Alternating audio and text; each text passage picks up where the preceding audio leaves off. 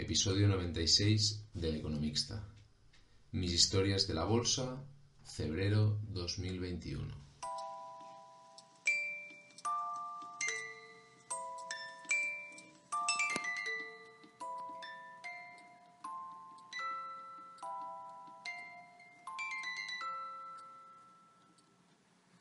Hola, buenos días, ¿cómo estamos? Bien, episodio 96, un día más, el economista y este año, como ya sabéis, eh, he introducido la novedad de la bolsa, con lo cual hoy voy a contaros cuál es, contaros y enseñaros el por qué, eh, cuál es la adquisición del mercado bursátil que hago eh, este mes de febrero de 2021. Recordaros, si escuchasteis el, primer episodio de, la bolsa, el de enero, eh, sabréis que, que, mi inversión sigue un método, sigue un patrón de inversión en acciones aristócratas. Son acciones de, de compañías que llevan mucho, mucho tiempo, más de 25 años, repartiendo dividendo e incrementando el dividendo año tras año. ¿eh? Mm, el motivo por el cual voy a buscar el dividendo, pues si lo queréis saber, eh, indicármelo aquí abajo y podemos hacer un episodio para explicar el por qué que tiene interesante la inversión en dividendo lo mismo suena, un tema llamado interés compuesto. Si os interesa, comentario y miramos a hacer un episodio sobre el interés compuesto. Em, lo dicho, cada mes hago una adquisición. Eh, que este mes, como habréis visto en, la imagen eh, del titular del episodio, es en una compañía que se llama AFLAC, una compañía americana. Eh, por qué hago una compra cada mes y con qué motivo. Yo un poco mis inversiones no son compro hoy para vender mañana, ni el mes que viene, ni el año que viene. Mi idea es ir haciendo una cartera, una cartera a muy largo plazo. ¿Para qué? Para aprovechar este interés compuesto que antes os decía, aprovechar estos dividendos que con el paso del tiempo pues me, estaré eh, generando un... Es, lo que yo digo entre comillas, mi, mi, otro plan de pensiones, ¿eh? mi, plan de pensiones privado. Mm, tiene buena fiscalidad o, puede tener buena fiscalidad si está bien gestionado y, y aquí también os lanzo el que si os interesa conocer o por qué pienso que tiene buena fiscalidad a largo plazo, eh, indicarme el comentario aquí abajo que también podríamos hacer un episodio del economista al respecto de, la fiscalidad de las inversiones o la fiscalidad de la inversión a largo plazo. Mm. No me voy más por las ramas, eh, que llevo tres minutos y medio hablando y de mi inversión del mes de febrero solo os he dicho el nombre. Así que para justificaros un poco el, porqué de haber decidido eh, este mes eh, comprar acciones de la compañía AFLAC, nos tenemos que trasladar al mercado. Bien, pues ya estamos en el mercado. Como el mes pasado y como prácticamente siempre veréis, eh, empezamos el análisis por eh, automatic, Data Processing es... Sabéis que lo primero que hago en mi método es ir a analizar los 11 sectores que, que determino para, para luego intentar entrar a analizar cada una de las empresas que yo tengo seleccionadas por sectores y decidir en base a ellas cuál es la mejor del mes, ¿no? Pero antes de elegir empresa, Mm, me gusta elegir sector. Entonces, eh, siempre tengo Automatic Data Processing como primer sector, es sector tecnología y dentro del que es lo que es sector tecnología y acciones aristocráticas, pues, pues en el Standard Poor's solamente hay como considerada aristocrática, ¿eh? de dividendo creciente de más de 25 años, pues solo hay esta compañía. Pero bueno, aquí la tengo, se la tiene que seguir y el mes en que su sector, en base a los indicadores que mm, yo voy viendo y que ahora iremos repasando, pues si en algún mes el sector tecnología es el que a mí me da por indicadores que es el más indicado, pues aquel mes tocará comprar Automatic Data Processing. Visto que tenemos un RSC Mansfield negativo y una tendencia un poco, eh, vemos que desde diciembre, enero, mm, estamos un poco en los mismos niveles. Nos pegamos el tortazo de la bolsa del COVID, sí que rápido reaccionó, pero hoy por hoy con un RSI de Mansfield tan negativo mm, y teniendo el RSI tan cerca del límite este de 70 que no me acaba de gustar mucho, el cruce de las MAX mm, muy plano, no creo que sea el sector indicado este mes. Eh, Federal Realty, pues bueno, tenemos un RSC Mansfield rozando cero. Mm, ahí estamos, veremos a ver qué más hay. Consumer Discretionary está sigue como un cañón. Mm, este sector es para mí uno de los sectores por excelencia desde el COVID, desde el mes de marzo.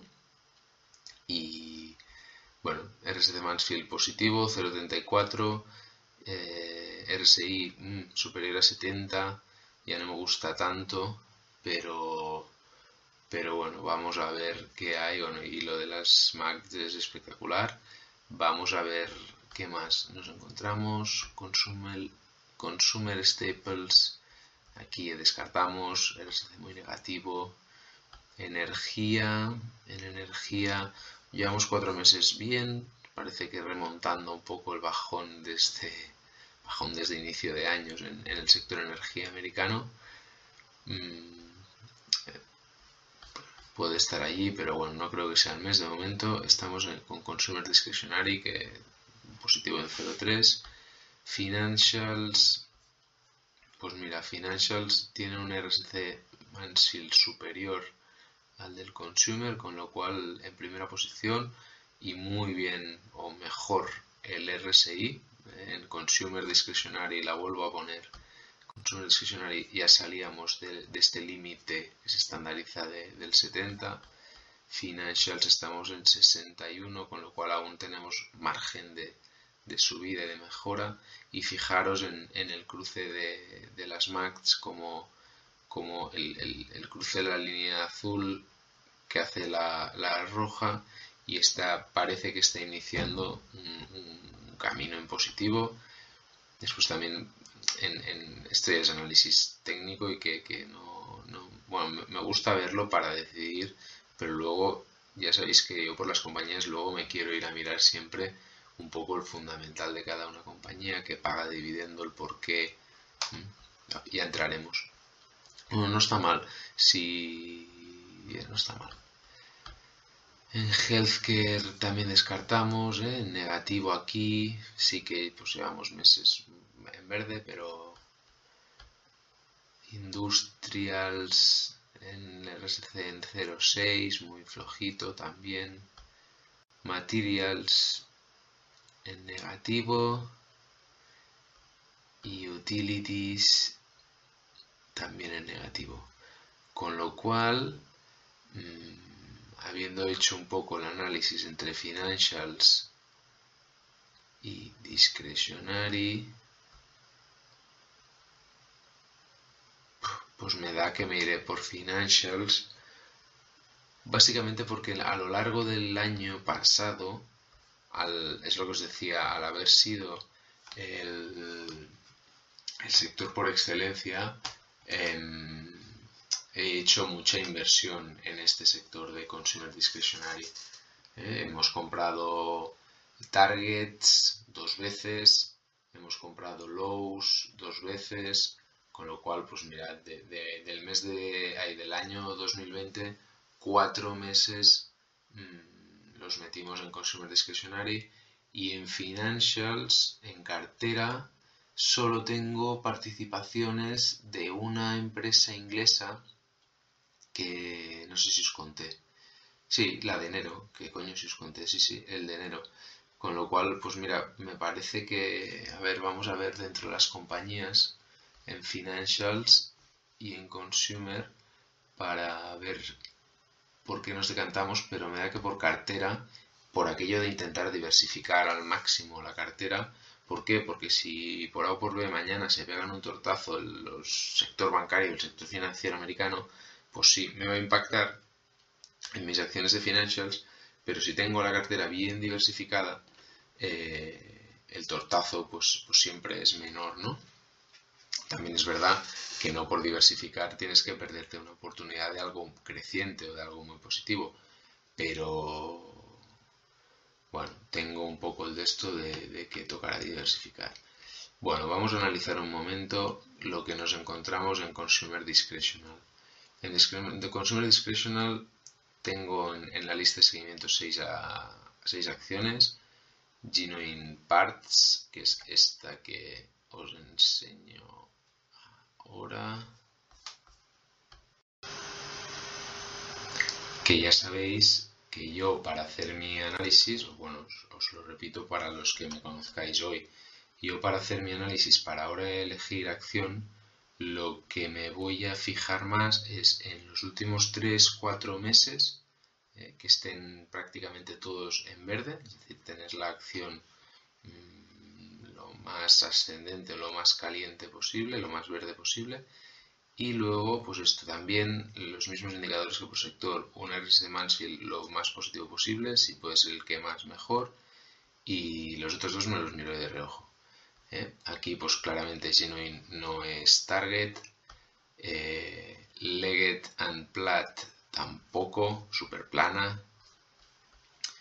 Lowe's, que es una compañía que tengo en cartera, que ya os he contado, tengo dos compras, creo que fue en julio y en agosto. Pues ves, en julio pillé esta subida, en agosto también.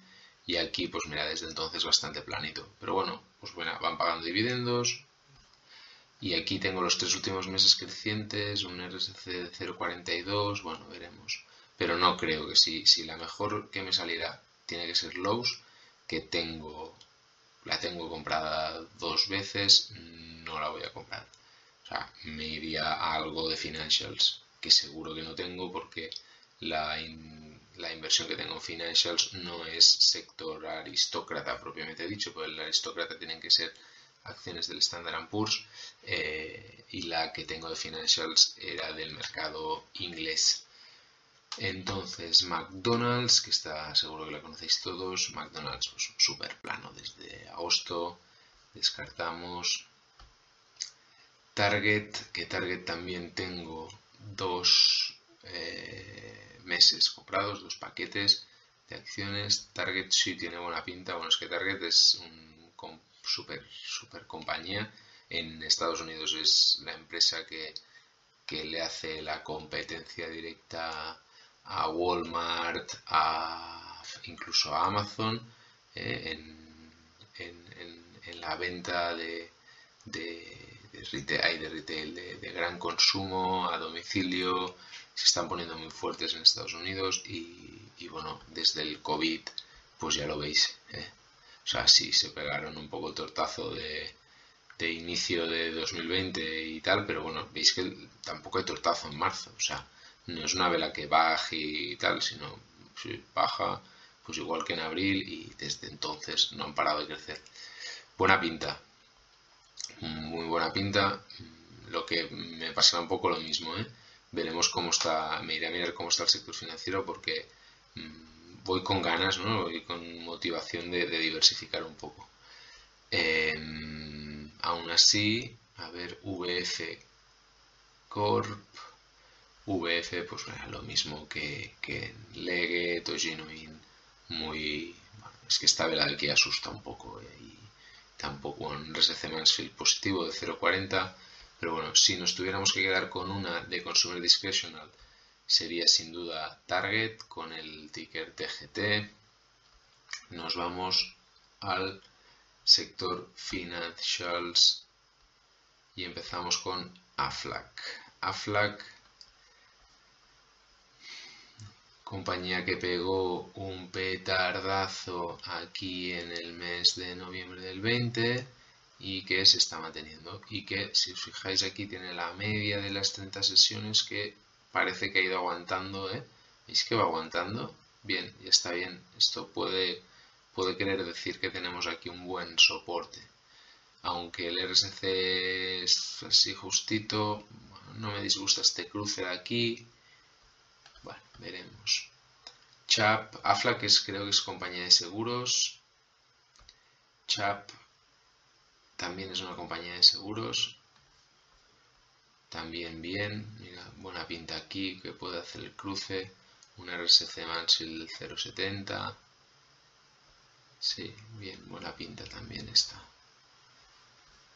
Cincinnati Financials. Bueno, un RSC de 0, no descartamos. Franklin Resources en negativo. People's United también está bien a la altura de, Chap y de Aflac y T-Row Price con el RSC negativo con lo cual no sé si no, sin duda, sin duda, sin duda eh, la acción de, del mes si acabáis de aterrizar hoy y tenéis que comprar una acción del Standard Poor's del aristocrático, tenéis que comprar eh, Consumer Discretional y concretamente la acción Target, que es la que ahora os muestro, en pantalla. Yo, que soy un poco kamikaze, con aquello de diversificar, me voy a ir a los financials y de los financials me voy a ir a mirar cómo vamos de dividendos. Sobre todo en AFLAC, que es una empresa que no conozco y me gusta mucho este soporte de aquí. O lo que yo puedo considerar que es un soporte aquí. También tiene, mira, publican resultados mañana día 4 y... Mm, tengo que decir que me gusta mucho el tema del sector seguros para este año 2021. O sea, si tienen que publicar resultados en muy breves. Y los, por lo que conozco, al menos aquí en España, el sector asegurador ha sido un año excepcional. ¿eh? Aun y estar en COVID y pensar, ostras, COVID, seguros, seguros médicos, muchos de ellos, eh, que puede no puede haber ido bien de ninguna manera. Pues no, es completamente al revés. Aquí en España el sector seguros este 2020 ha sido histórico prácticamente. ¿Por qué? Porque al final la gente que tenía contratados seguros médicos em, pues ha seguido pagando su prima del seguro médico y por el contrario las compañías aseguradoras han tenido muy pocos costes o costes significativamente rebajados. ¿Por qué? Porque sus clientes no han acudido al hospital, no han ido a hacer visitas con el dermatólogo, no han ido al otorrino, no han ido al traumatólogo. ¿Y eso por qué? Porque mm, nos hemos pasado el año en casa sin prácticamente mm, movernos con mascarilla, lo que ha evitado la tira de gripes y la tira de abuelos haciendo cola en la mutua y en el hospital y eso ha ahorrado mucho dinero a las compañías aseguradoras, lo que implica que, al menos las que yo conozco, han hecho buenos resultados. Me gusta que AFLAC eh, publique mañana resultados y os tengo que decir que al final es una empresa que lleva 38 años, 38 años, incrementando el dividendo año tras año, que de 5 años para aquí el dividendo se ha incrementado en un 7,23%, que tienen previsto un dividendo de un 2,89 para, para este año. Ahora aquí me hace dudar si es 2020 o 2021, me da igual, no es un mal dividendo. Y lo que me gusta más de esta compañía es que su payout ratio, que es la ratio de o sea, es el payout ratio cuanto más bajo, aquí AFLAC tiene un payout ratio de 26%. 26%. Si aquí el payout ratio, si fuera 100%, implica que la compañía está pagando dividendos con la totalidad de, su, de, su, de su cifra de negocios neta, de su, de su facturación neta. Claro, ¿Esto qué quiere decir? Que yo pago dividendos con todo lo que genero, con lo cual lo que estoy haciendo es descapitalizar la compañía e implica que a futuro una compañía que tú vas descapitalizando, que tú le vas sacando fondos propios, no tiene que tener mucho proyecto ni mucha mm, ni, mucho futuro a nivel económico, a nivel de resultados, ¿no? Entonces, cuanto más bajo es el payout ratio, y a mí me tienden a gustar las empresas con un payout ratio inferior al 35, 30, 35, como mucho 40%, aquí nos encontramos que AFLAC tiene un 26, os he dicho, eh, pues es una empresa que paga dividendos, pero no genera, o sea, los está pagando, pero no los está pagando con todo, todo, todo su, su fondos propios. ¿eh? solo 26% de sus fondos propios van destinados a dividendo. El resto capitaliza la sociedad. El resto es pues, para expandir nuevas operaciones, para hacer nuevos productos, para se, se reinvierte en la propia compañía. Con lo cual, ya para ir acabando, porque llevo un rato, entre, entre lo analizado mi recomendación es la mejor acción del mes mm, tiene pinta de ser Target, ¿eh? de ser Target, que os la pongo ahora otra vez en pantalla, en el sector Consumer Discretional. Claramente, ya veis, o sea, lleva desde 2000, es que desde marzo, pero como un, como cohete, o sea, de 90 a 190. O sea, esto es un por 2. Esto es un por 2. Y en cambio, yo, aquello de no volver a comprar por tercera vez esta compañía, Target, me voy a tirar por la compañía aseguradora, por aquello de confiar que no me baje de estos 44 dólares por acción, que me siga manteniendo de soporte y que esto pues pueda volver, ¿eh? se pueda ir a, sus... A ver, se pueda ir, mirad, pues mira, si compro 45, aquí tenemos que tener en cuenta, mira, en, febrero de 2020 y marzo de 2020, aquí algo pasó, pues, pegó un sopetazo aquí, pero hay margen de recorrido. Como ya os digo, mis inversiones son a largo plazo, pues hombre, espero es, sería muy raro, muy raro que, y esto es un largo plazo que estáis viendo 10 años, ¿eh? Pero imaginaros que intentamos alargar aquí un añito más, un añito más. Pues sería muy raro que esta primera barra verde que nace aquí mm, se quedara en nada. ¿eh? Como veis siempre hay un poco el efecto ola. Pues oye, acaba de nacer esto. Dejémosle que crezca para los 50, 55 dólares por acción. Ojalá habría, habría acertado. En fin, no os dejo, no os doy más la chapa con mis historias de la bolsa. Ya os he explicado qué compro este mes y nada, invitaros a, a que me contéis en comentarios si, si también hacéis inversión, si también hacéis este tipo de inversiones o vosotros compráis y vendéis más eh, a menudo o intradía o qué hacéis. ¿eh?